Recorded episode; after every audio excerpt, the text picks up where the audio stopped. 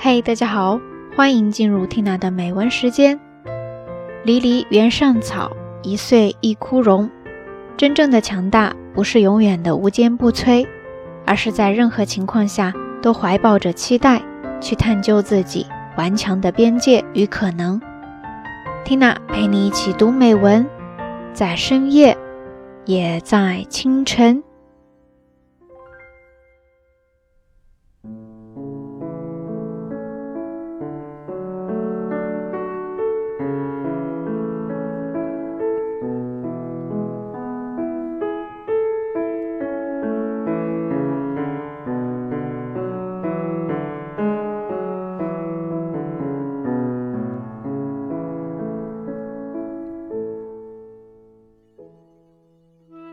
石の下にも名を死なずという雑草の強さを若いゼネレーションに期待している。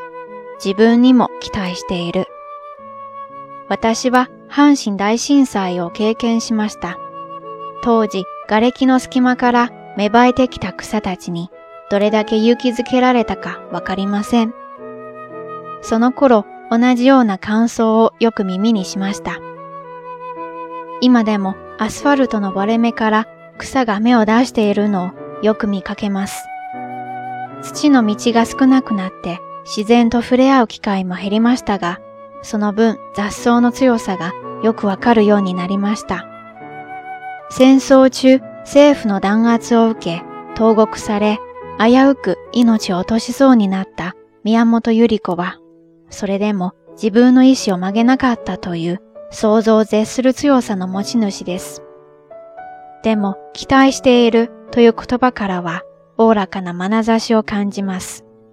そして、その眼差しは自分にも向けられているのです。強くならなくては、と強要するのではなく、その強さがどれだけのものか、まるで楽しみながら見ているようです。もしかしたら、本当の強さの秘訣はここにあるのかもしれません。彼女が若い世代に寄せる思いは自分を思う気持ちと同じでした。忠告を与える立場ということじゃない。お互いに年齢が違っても同じ空の下、同じ石の下ですからね。